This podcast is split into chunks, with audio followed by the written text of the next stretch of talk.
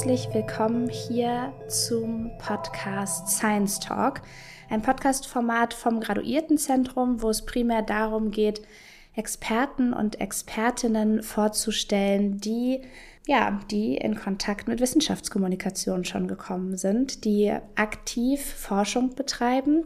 Und wir wollen mal schauen, was macht ihr überhaupt so? Also was wird hier an der Uni geforscht? Wie sieht das aus? Was bedeutet Wissenschaftskommunikation überhaupt? Ist es wichtig? Ist es nicht so wichtig?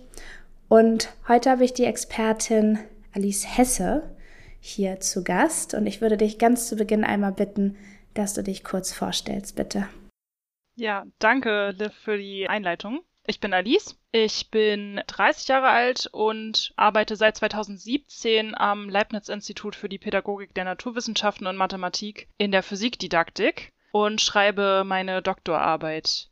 Im Moment bin ich aber in Elternzeit. Ich habe im April eine kleine Tochter bekommen und mache gerade eine kleine Pause. Ja, dann dir auf jeden Fall nochmal Gratulation Danke. Zur, zur Geburt deiner Tochter. Und ich würde natürlich erstmal von dir wissen wollen, was ist das überhaupt für ein Forschungsbereich, den du da machst? Ja, Physikdidaktik meinst du? Ja, genau. Mhm.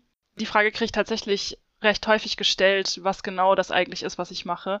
Grob gesagt ist Physikdidaktik die Lehre des Lernens und Lehrens von Physik.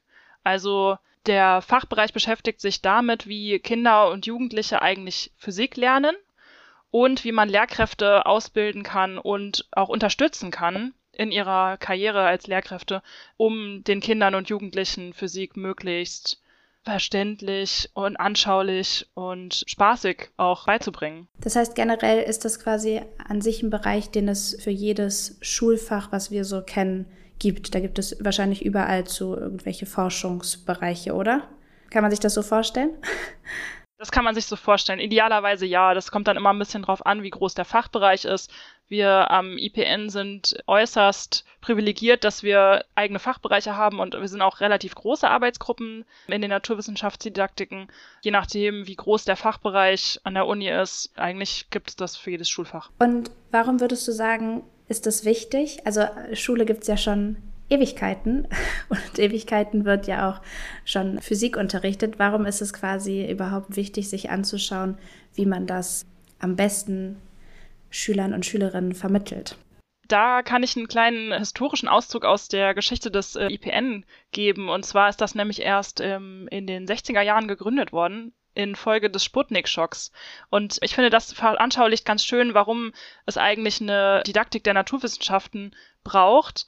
Durch den Sputnik-Schock kam irgendwie große Sorge auf, dass wir unsere Kinder nicht ausreichend in den Naturwissenschaften ausbilden, damit sie im Laufe der Zeit mitgehen und ihre technischen Fähigkeiten nicht ähm, ausreichend ausbauen, um mit anderen Nationen mitzuhalten. Daraufhin wurde beschlossen, dass es eigentlich sowas wie Curricula braucht für die Schulen, also irgendwie Lehrpläne, damit klar ist, was soll eigentlich unterrichtet werden, was ist eigentlich wichtig, was sollen Kinder überhaupt wissen in den Naturwissenschaften und was sollen sie dann am Ende der Schullaufbahn mitbringen. Und das Ganze hat sich dann weiterentwickelt hin zu einem Lehrplan, der umfasst nicht nur, was Kinder fachlich wissen sollen, sondern auch, wie sie, wie die Naturwissenschaften sie eigentlich aufs Leben vorbereiten sollen. Schule hat einen ähm, Allgemeinbildungsauftrag, aber darüber hinaus soll Schule ja auch Einblicke geben in die verschiedenen Fachbereiche, dass Kinder und Jugendliche dazu befähigt werden, am Ende der Schullaufbahn sich entscheiden zu können, in welche Richtung sie eigentlich gehen wollen mit ihrer beruflichen Karriere. Was bedeutet das? Wir in den Naturwissenschaften, in anderen Fächern natürlich auch, Einblicke geben müssen, wie funktioniert eigentlich Wissenschaft, wie funktionieren die Naturwissenschaften, also wie funktioniert Physik, wie wird in der Physik geforscht, damit die Kinder und Jugendlichen eine Idee bekommen, ob das was für sie sein könnte. Also das ist viel mehr als nur fachliche Inhalte. Und darüber müssen wir natürlich sprechen. Also das verändert sich ständig. Wir haben so krasse technische Anforderungen heutzutage. Die Technologien sind so weit entwickelt, das hat sich natürlich verändert seit den 60er Jahren und deswegen muss auch äh, fachdidaktische Forschung ständig erneuert werden. Wir müssen uns immer wieder angucken, was eigentlich wichtig ist, müssen wir Lehrpläne überarbeiten. Und womit ich mich beschäftige, ist halt die Seite der Lehrkräfte. Und da stellt sich immer die Frage, wie können wir Lehrkräfte eigentlich unterstützen, dass sie optimalen Unterricht machen können. Ja, super interessant und ich glaube auch absolut absolut wichtig. Also es bringt ja nichts, etwas weiter beizubringen, was vor 40, 30, selbst 20 Jahren aktuell war. Das bereitet ja nicht so gut vor, wie wenn man einfach sagt, das ist jetzt der aktuelle Stand und wir halten auch den Lehrplan immer auf diesem ganz aktuellen Stand und geben das so weiter, um eben Schüler und Schülerinnen perfekt vorzubereiten für das, was nach dem Abitur oder nach der, nach der Schule dann kommt. Eben eine Ausbildung. Ja, ich finde es immer ganz spannend, so ein kleiner persönlicher Aspekt. Warum hast du dich quasi dafür entschieden? Also ich habe natürlich auch so ein bisschen recherchiert und du hast ja tendenziell deinen Abschluss als Lehrerin gemacht. Also du könntest auch an die Schule gehen und Mathematik und Physik unterrichten, aber du hast dich für die Forschung entschieden. Und da würde mich natürlich interessieren, warum und was macht es für dich so attraktiv, dort jetzt zu arbeiten? Ja, also wie du schon gesagt hast, ich habe Mathe und Physik auf Lehramt studiert und habe auch mein erstes Staatsexamen 2017 gemacht. Und ich habe während des Studiums gemerkt, dass also die Wissenschaft selber total spannend ist und total vielfältig. Also den größten Einblick habe ich natürlich in den Naturwissenschaften selber gekriegt, also in Mathe und Physik. Habe unglaublich viele Experimente machen können und auch theoretische Physik gelernt. Ich habe, also in Mathe macht man natürlich nicht so viele Experimente. Also auch da habe ich den fachlichen Anteil sehr ausführlich kennengelernt und habe festgestellt, dass mich dieses Arbeiten total interessiert, dass ich dieses systematische Vorgehen in den Naturwissenschaften total schätze. Und dann habe ich Veranstaltungen in der Didaktik beziehungsweise in der Pädagogik besucht und festgestellt, dass es da auch wissenschaftliche Vorgehensweisen gibt und Forschung und fand das total spannend, wie man diese beiden Bereiche zusammenbringen kann. Und deswegen habe ich dann meine Abschlussarbeit auch in der empirischen Bildungsforschung geschrieben und habe da sehr, also man kann schon fast sagen, ein bisschen unterrichtsfern. Also ich habe mir natürlich Unterrichtsvideos angeguckt, aber ich habe jetzt nicht mit Lehrkräften gearbeitet oder mit Schülerinnen und Schülern. Ich habe auch keinen Unterricht entwickelt, sondern ich habe mir ich habe mir ganz deskriptiv angeschaut, wie Lehrkräfte eigentlich ihre Fragen stellen anhand von vorhandenen Videos und das dann sehr trocken ausgewertet aber irgendwie fand ich das cool. Das war eine reine intrinsische Motivation. Ich wollte einfach wissen, was so geht. Und habe mir dann nach der Abschlussarbeit gedacht, okay, also ich möchte schon ganz gerne, also ich weiß nicht, wer am Ende meine Abschlussarbeit liest. Ob das wirklich irgendjemanden interessiert, wie Lehrkräfte Fragen stellen, das war jetzt, war eher so aus Spaß an der Freude. Und für meine weitere Laufbahn würde ich schon ganz gerne irgendwas machen, was auch Relevanz hat. Und in die Schule könnte ich natürlich gehen, also das zweite Staatsexamen machen, das Referendariat absolvieren, das wäre eine Möglichkeit. Und für die Physikdidaktik Forschung habe ich mich am Ende dann idealisiert gesagt, ausgesprochen, weil ich da mehr Reichweite gesehen habe. Also als Lehrkraft könnte ich natürlich die SchülerInnen unterstützen. Durch meine Doktorarbeit äh, kann ich aber hoffentlich einen, Aus einen Beitrag zur Aus- und Weiterbildung von Lehrkräften leisten und so viel mehr Menschen erreichen. Also wenn ich das gut mache, was ich hoffe, und meine Doktorarbeit auch eine gewisse Relevanz hat, dann erreicht das viel mehr Lehrkräfte und damit auch wieder viel mehr SchülerInnen. Also das ist so ein bisschen, das war so die idealisierte Herangehensweise, warum ich mich am Ende für die Forschung entschieden habe. Ja, doch, kann ich aber absolut verstehen. Also es scheint ja so, dass du auf jeden Fall dadurch noch viel mehr bewegen kannst bin ich gespannt, weil jetzt haben wir ja schon ein bisschen angeteasert bekommen, was du machst und warum du das machst, aber vielleicht gehen wir ein bisschen tiefer rein und du erklärst äh, einmal, was ist quasi deine Forschungsfrage gewesen und vor allen Dingen, wie forschst du jetzt momentan? Wenn ich nicht gerade Babypause mache. ja, wenn du nicht gerade Babypause machst, ja. das stimmt. also angestellt bin ich in einem EU-Projekt zu einer Lehrerfortbildung. Das ist eine internationale Kooperation von äh, sechs Ländern, die zusammen zu einer innovativen Unterrichtsmethode, nämlich dem forschenden Lernen. Das ist schon länger bekannt. Diese Herangehensweise oder diese Unterrichtsmethode wird stark von der Politik gefördert und gefordert, weil das verschiedene positive Effekte haben soll und kann, wenn man das anständig einsetzt im Unterricht. Das wird allerdings selten von Lehrkräften in dem Umfang eingesetzt, wie das gewünscht ist. Das hat verschiedene Gründe und dafür werden immer noch Fortbildungen angeboten und für eine dieser Fortbildungen bin ich angestellt worden.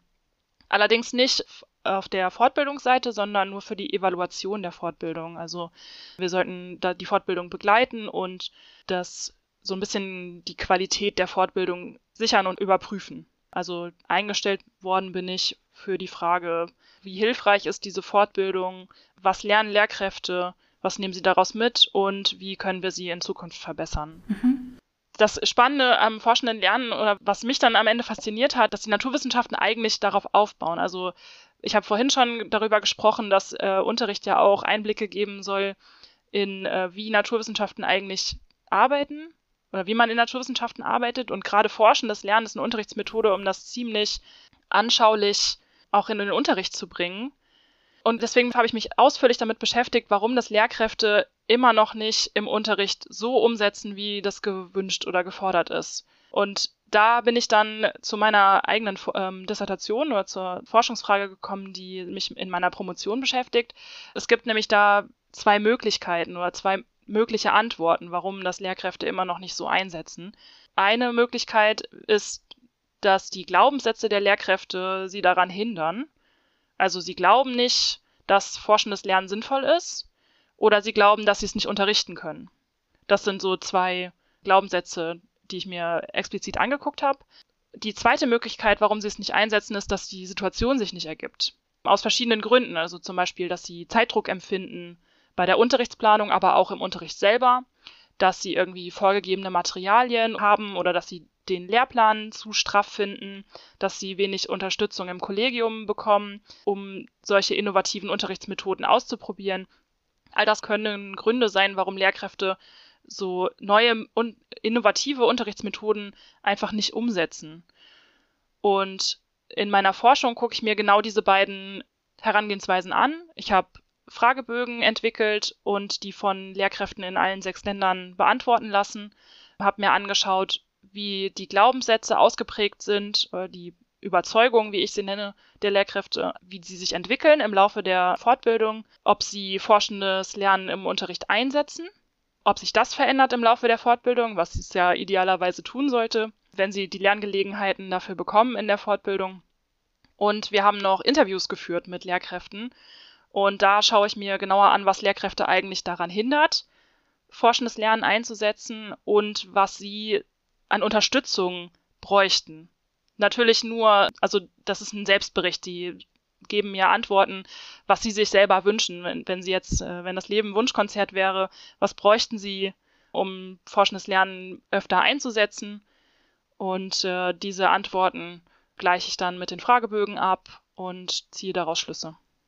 Also forschendes Lernen, eigentlich klingt es ja sehr selbsterklärend, aber wenn ich das nochmal einmal quasi wirklich ausspreche, dann kann ich mir das so vorstellen, dass man quasi einfach praxisnah das mit vielen Experimenten wahrscheinlich versucht, Sachverhalte im Unterricht zu erklären. Also dass es nicht nur ein Unterricht ist, der Lehrer oder die Lehrerin erklärt etwas an der Tafel, am Beamer oder wie auch immer, sondern man kann irgendwie mit einem Experiment oder mit einer praktischen Erfahrung sich den Sachverhalt zusätzlich zum Frontalunterricht, kann man sich dem Sachverhalt annehmen. Richtig? Ja, so ungefähr. Es sind nicht immer Experimente notwendig. Das ist ein Trugschluss, weil man kann tatsächlich auch forschendes Lernen in Mathematik einsetzen. Dann funktioniert es ein bisschen anders. Forschendes Lernen beinhaltet vier Aspekte. Zum einen muss es natürlich authentisch sein für die Schülerinnen und Schüler. Also von Alltagssituationen hin zu authentischen Situationen aus der Wissenschaft. Es muss ein Hands-on Aspekt beinhalten, also dass die Schülerinnen und Schüler tatsächlich selbst aktiv werden. Das kann durch Experimente passieren. Allerdings haben wir die Experimente beziehungsweise auch mathematisches Modellieren fällt darunter nochmal separat aufgegriffen. Es muss schülerorientiert sein, denn auch in der Wissenschaft arbeiten die WissenschaftlerInnen ja selbstständig und diesen Aspekt wollen wir SchülerInnen auch ermöglichen. Das heißt, sie sollen möglichst selbst entscheiden können, was sie sich angucken und wie sie sich das angucken. Und genau da liegen viele der Vorteile, weil sie selber ähm, in ihrem eigenen Tempo, basierend auf ihrem eigenen Vorwissen, sich das Thema erarbeiten können und so viele der Lernerfahrungen viel stärker verinnerlichen. Da ist aber auch ein bisschen die Gefahr von forschendem Lernen, weil sich, weil da natürlich auch ähm, schnell eine Überforderung passieren kann. Also wenn man alles völlig offen lässt als Lehrkraft, dann kann es sein, dass die SchülerInnen völlig überfordert sind und gar nicht genau wissen, wo sollen sie eigentlich anfangen. Deswegen schaue ich mir unter anderem auch an, welche Unterstützungsmöglichkeiten die Lehrkräfte für ihre Schülerinnen anbieten können und müssen und sollen. Ja, ich finde es äh, total spannend, wenn man ja irgendwie schon, ich weiß nicht, ob es Klischee ist oder doch nicht Klischee, also irgendwo ist da, glaube ich, doch was dran, dass eine Schule ja häufig ein ja, Massenprodukt klingt jetzt böse, aber eben einen Schüler, eine Schülerin ausbildet, die ja alle in irgendeiner Form den gleichen Unterricht hatten, wo häufig ja Individualität nicht unbedingt im Fokus steht und gerade dieses forschende Lernen, so wie du das jetzt erklärt hast, scheint ja total auch mit Selbststrukturierung, Selbsterfahrung zu tun zu haben. Also bringt es ja auf jeden Fall auch die individuellen persönlichen Erkenntnisse und Erfahrungen mit rein und stärkt, glaube ich, unabhängig von der Erkenntnis im Fach, die man dann ja erlangt, auch die persönliche Entwicklung.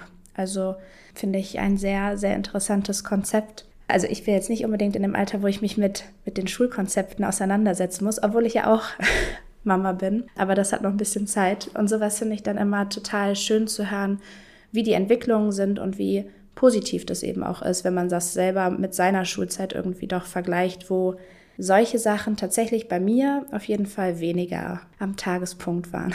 Da wurde nicht so viel darauf geachtet, wie kann ich jetzt den Schülern und Schülerinnen auch einzeln individuell irgendwo helfen und die Sachen näher bringen, sondern ich muss ja diesen Unterrichtsstoff vermitteln und damit war es das eigentlich auch schon.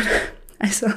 Aber genau das ist die Schwierigkeit äh, und genau das ist die Herausforderung, denen sich äh, Lehrkräfte ausgesetzt sehen, weil sie eben auf der einen Seite den Unterrichtsstoff vermitteln sollen und ein gewisses Pensum erreichen müssen und auf der anderen Seite wollen sie aber schon, das unterstelle ich jetzt allen Lehrkräften, dass sie schon individuell auf ihre SchülerInnen eingehen wollen und das irgendwie unter einen Hut zu bringen, das ist unglaublich herausfordernd. Und genau aus diesem Grund müssen wir in der Forschung gucken, wie wir Lehrkräfte unterstützen können, dass sie diese Balance besser hinbekommen, dass sie sich nicht überfordert fühlen. Da kann man unglaublich viel Unterstützung anbieten, zum Beispiel durch Fortbildung, aber auch da ist wieder die Frage, wie nehmen das die Lehrkräfte wirklich auf? Ist eine Fortbildung am Ende nicht noch mehr Arbeitspensum, weil sie das noch zusätzlich zu ihrer Unterrichtszeit machen müssen? Da ist, glaube ich, noch viel Entwicklungsbedarf. Ja, glaube ich. Ich habe zwei Fragen. Eine kleine Frage zu dem, was du vorher gesagt hast. Du meintest, du hast Interviews aus den sechs Ländern ausgewertet. Vielleicht magst du einmal noch mal kurz sagen, welche das, welche das dann genau waren. Und ich glaube, es ist irgendwo klar, was das Ziel dieser Forschung ist. Aber ich fände es interessant, wie es quasi darüber hinaus weitergeht. Also was passiert mit deiner fertigen Dissertation? Was sind quasi Maßnahmen, die ergriffen werden, damit es auch wirklich im Alltag Fuß fassen kann? Ja, also zur ersten Frage mit den Interviews, da muss ich dazu ergänzen, dass wir für das Projekt Interviews aus allen sechs Ländern, also aus, den, aus Deutschland, aus den Niederlanden, aus Malta, Zypern, Spanien und der Türkei ausgewertet haben. Das war basierend auf Berichten, die unsere Partner uns zugeschickt haben, weil natürlich in Zypern in der Landessprache und in Spanien, also die haben alle Interviews in den Landessprachen geführt und ich bin kein Sprachentalent, also ich kann ganz gut Englisch, aber da hört es dann auch schon auf. und deswegen waren wir darauf angewiesen, dass unsere PartnerInnen uns Berichte von den Interviews zuschicken mit wir haben Leitfragen gestellt, die sie beantworten mussten, damit wir das dann am Ende vergleichen konnten.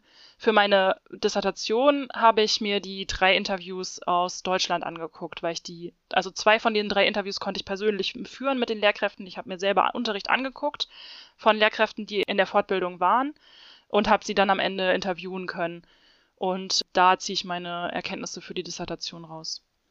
Die zweite Frage, die du gestellt hast, da ging es nur noch mal zur Erinnerung da, also was wir aus meiner Forschung ziehen können, ja, genau. idealerweise. Meine Idee ist, wenn wir verstehen, wieso Lehrkräfte innovative Unterrichtsmethoden nicht einsetzen können oder wollen, dann können wir Strategien entwickeln, wie wir Lehrkräfte dabei unterstützen können, es doch zu probieren. Und das ist so das große Ziel, dass ich am Ende meiner Dissertation ein bisschen sagen kann, in welche Richtung wir die Ausbildung und die Weiterbildung von Lehrkräften, also dass wir irgendwie so einen Maßnahmenkatalog entwickeln können, was Lehrkräfte brauchen und wie wir das in die Ausbildung und in die Weiterbildung kooperieren können.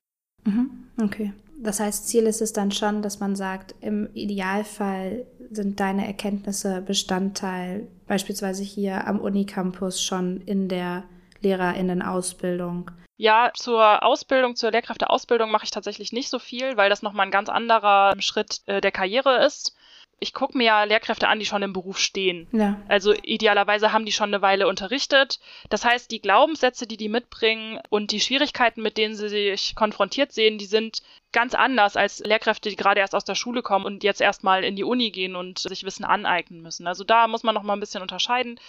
Ich glaube aber, dass wir Rückschlüsse ziehen können. Also das, was für Lehrkräfte im Beruf funktioniert, funktioniert wahrscheinlich auch in der Lehrkräfteausbildung, weil da zum Beispiel Glaubenssätze noch viel flexibler sind. Die sind noch nicht festgefahren. Die können durch geeignete Lerngelegenheit viel stärker dazu motiviert werden, Dinge auszuprobieren in den Praxisphasen.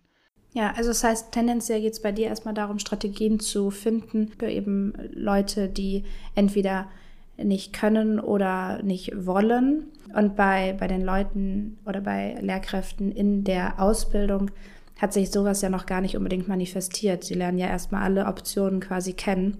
Das heißt, da wäre es eventuell sogar nochmal ein ganz neuer Forschungsbereich, wie man quasi in der Ausbildung idealerweise dieses Forschungsfeld quasi aktiv mit vermittelt und wie man es am zielführendsten vielleicht vermittelt und auch da wahrscheinlich auch schon guckt, was könnten potenzielle Hemmungen sein. Vielleicht ist das eine interessante Kombination dann mit deiner Forschung wieder.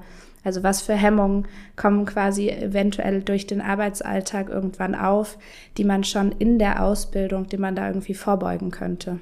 So, jetzt ist ja Forschung nicht immer stringent und einfach und super. Deshalb würde ich gerne einmal wissen, gab es bei dir in irgendeiner Form Schwierigkeiten oder Probleme? Und wenn ja, wie bist du dann damit umgegangen? Also ganz salopp gesagt, natürlich die Fragebogenentwicklung war herausfordernd ich habe wenig Vorgaben bekommen und konnte mir dann aussuchen, was ich mir eigentlich angucken will. Das ist ein bisschen, was ich vorhin gesagt habe mit den Schwierigkeiten von forschendem Lernen. Genau das hatte ich auch. Also ich war auch schnell überfordert mit der ganzen Masse an, an Studien, die es bereits gibt und Fragebögen, die es schon irgendwie hat und dann rauszusuchen, was ich eigentlich genau brauche, um die Fragen beantworten zu können. Das war herausfordernd, zumal ich damals noch gar nicht genau wusste, was ich eigentlich untersuchen möchte. Also da ging es noch, da war, mussten wir auch irgendwie eine Balance finden zwischen, wie können wir die Fortbildung sinnvoll evaluieren und wie können wir trotzdem noch die Ergebnisse im wissenschaftlichen Rahmen nutzen. Also nicht nur projektintern, sondern das sind ja am Ende ist ja der gleiche Fragebogen. Also da nochmal einen zusätzlichen Fragebogen zu entwickeln, wäre zu viel gewesen für die Lehrkräfte. Und dann, naja, waren Fragebögen über sechs Länder verteilt. Die mussten uns alle zuschicken. Ich musste die alle selber eingeben. Das war auch nochmal interessant, interessante Arbeit.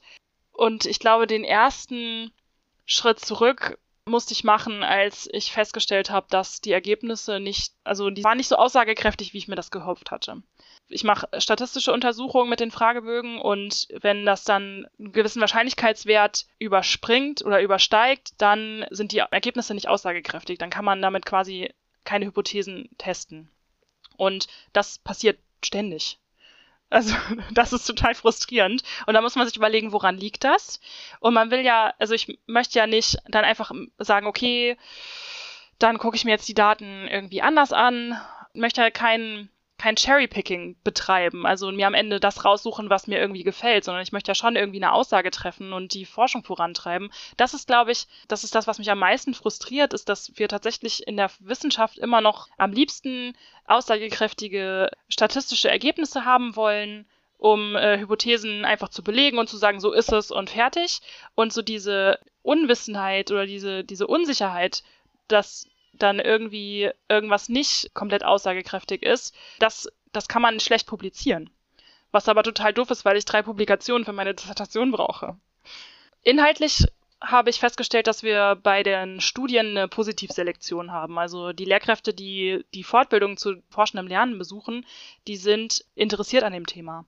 Die haben tendenziell positivere Überzeugungen zu forschendem Lernen. Also so richtig die Frage zu dem, wie kann ich Lehrkräfte unterstützen, dabei positive Überzeugungen zu entwickeln, kann ich gar nicht richtig beantworten, weil wir gar keine Lehrkräfte haben, die an dem Thema kein Interesse haben. Also auch das ist inhaltlich äh, eine Schwierigkeit. Und da, das beschäftigt mich immer noch, da habe ich keine richtig gute Lösung gefunden. Aber das ist generell ein Problem des Feldes. Also jeder, der sich mit Überzeugungen von Lehrkräften beschäftigt, hat in der Regel dieses Problem, dass wir uns eigentlich Lehrkräfte angucken, die positive Überzeugungen oder zumindest die dem nicht abgeneigt sind, sagen wir es mal so. Würdest du sagen, das liegt an der Auswahl der Lehrkräfte, weil die, die dann bereit für ein Interview sind, wahrscheinlich auch eher offen eingestellt sind? Das heißt, man kommt nicht so richtig an die Hardliner und vielleicht äh, Gegner vom Vorstellenlernen ran? Ja, wobei das schon, das startet ja schon viel früher. Das sind freiwillige Fortbildungen. Und wenn man sich jetzt überlegt, wenn ich mich hinsetze und mir überlege, welche Fortbildung kann und möchte ich besuchen, dann ist erstmal die Frage, muss ich überhaupt? Muss ich mir überhaupt irgendeine Fortbildung angucken, weil das Arbeitspensum von Lehrkräften ist nun mal hoch, höher als man immer denkt. Und dann stellen sich meistens die Frage, was brauche ich eigentlich? Hm. Und dann können sie sich aus einem Pool von Fortbildungen eben eine Fortbildung aussuchen. Also ist dann auch die Frage, was interessiert die Lehrkräfte? Und die, die wir am Ende in den Fortbildungen haben, sind natürlich Lehrkräfte, die da schon Interesse dran haben und die von sich selber sagen, ach, eigentlich möchte ich ganz gerne, ich schaue mir das mal an. Vielleicht haben die ja noch ein paar Tipps, vielleicht haben die ein paar Unterrichtsmaterialien, die ich verwenden kann und gehen deswegen in diese Fortbildung. Und dann hast du natürlich recht. Also dann über die Teilnahme an der Fortbildung hinaus noch Interviews zu führen, das sind natürlich die Lehrkräfte, die da Bock drauf haben. Die irgendwie sagen, ja, das, was ich zu sagen habe, das fände ich ganz cool, wenn das gehört wird. Das sind aber natürlich auch die, die entweder sehr elaborierte Ansichten haben oder die sehr überzeugt davon sind und uns irgendwie helfen wollen. Also ich kann jetzt nicht sagen, dass die alle, dass alle drei Lehrkräfte, die ich interviewt habe, oder die zwei, die ich interviewt habe, plus die dritte Person, die von einem Kollegen interviewt wurde, die sind nicht alle drei positiv. Ja zu allen Aspekten eingestellt. Also wir haben auch sehr viel kritische Aussagen in den Interviews festhalten können und das ist super wertvoll. Aber es sind schon Teilnehmende, die mehr Interesse daran haben, dass wir tatsächlich auch da was rausziehen. Also ich überlege die ganze Zeit, inwieweit es dafür eine Lösung gibt. Aber ich glaube, es gibt tatsächlich keine perfekte Lösung, weil viele stellen sich jetzt vielleicht irgend so ein journalistisches Format äh, vor, wo man vielleicht undercover dann an die Schulen geht und irgendwie guckt, wie kann man doch noch äh, Stimmen irgendwie rauskitzeln. Aber das ist ja, das kannst du ja in einer offiziellen Forschungsarbeit gar nicht so betreiben. Und auch da müsste man ja überhaupt dann berücksichtigen, inwieweit dann wiederum die Aussagen überhaupt zu verwenden sind. Das ist ja sowieso auch eine der großen Schwierigkeiten, wenn man Interviews überhaupt erhebt, dass es ja sowieso sehr, sehr individuell ist und man dann wieder schaut, inwieweit kann man das jetzt pauschal für, für eine große Masse quasi ähm, da eine Aussage draus ziehen. Ja. ja. Also da gibt es ein paar Möglichkeiten. Mir fällt spontan ein, dass man so Fokusgruppen bilden könnte.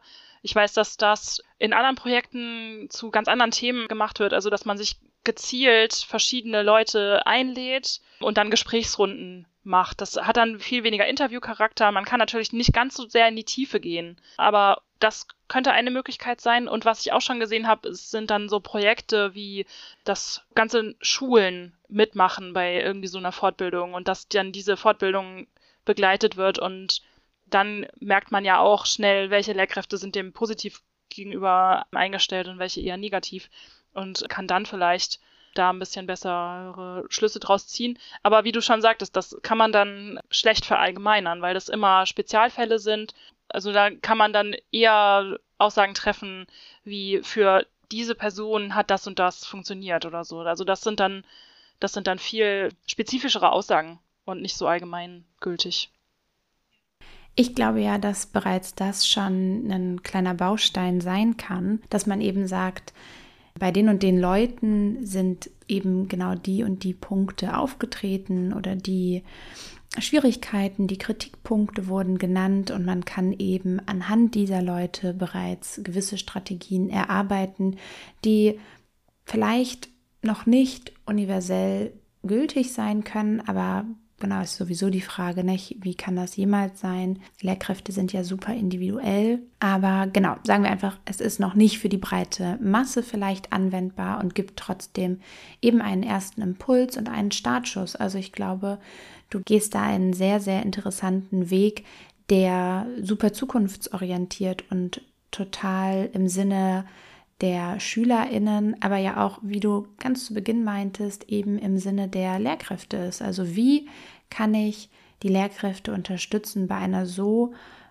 unfassbar wichtigen Aufgabe wie der Ausbildung von SchülerInnen, von jungen Menschen. Jetzt sind wir hier am Ende unserer Podcast-Folge angekommen. Ich danke dir erstmal ganz herzlich, Alice. Das war danke für die Einladung. super schön mit dir bis hierhin und wir hören uns in zwei Wochen wieder, wo wir uns darüber unterhalten werden, was ist Wissenschaftskommunikation? Wie bist du hier in meinen Podcast geraten und Warum ist Wissenschaftskommunikation vielleicht auch wichtig? Was machst du so? Vielleicht kannst du uns auch noch ein bisschen mehr zum Pint of Science erzählen. Die Thematik hatten wir ja auch schon mal mit Jana. Aber da spielst du ja eine ganz besondere Rolle. Und mit diesem kleinen Teaser lasse ich euch jetzt mal hier alleine. Und an all unsere ZuhörerInnen, solltet ihr Fragen haben oder Gedanken haben oder euch einfach auch für Wissenschaftskommunikation interessieren, dann wendet euch gerne an das Graduiertenzentrum oder auch an Alice Hesse direkt. Ihr findet dafür alle nötigen Informationen in den Show Notes. Und ich sage dann bis in zwei Wochen. Tschüss! Tschüss!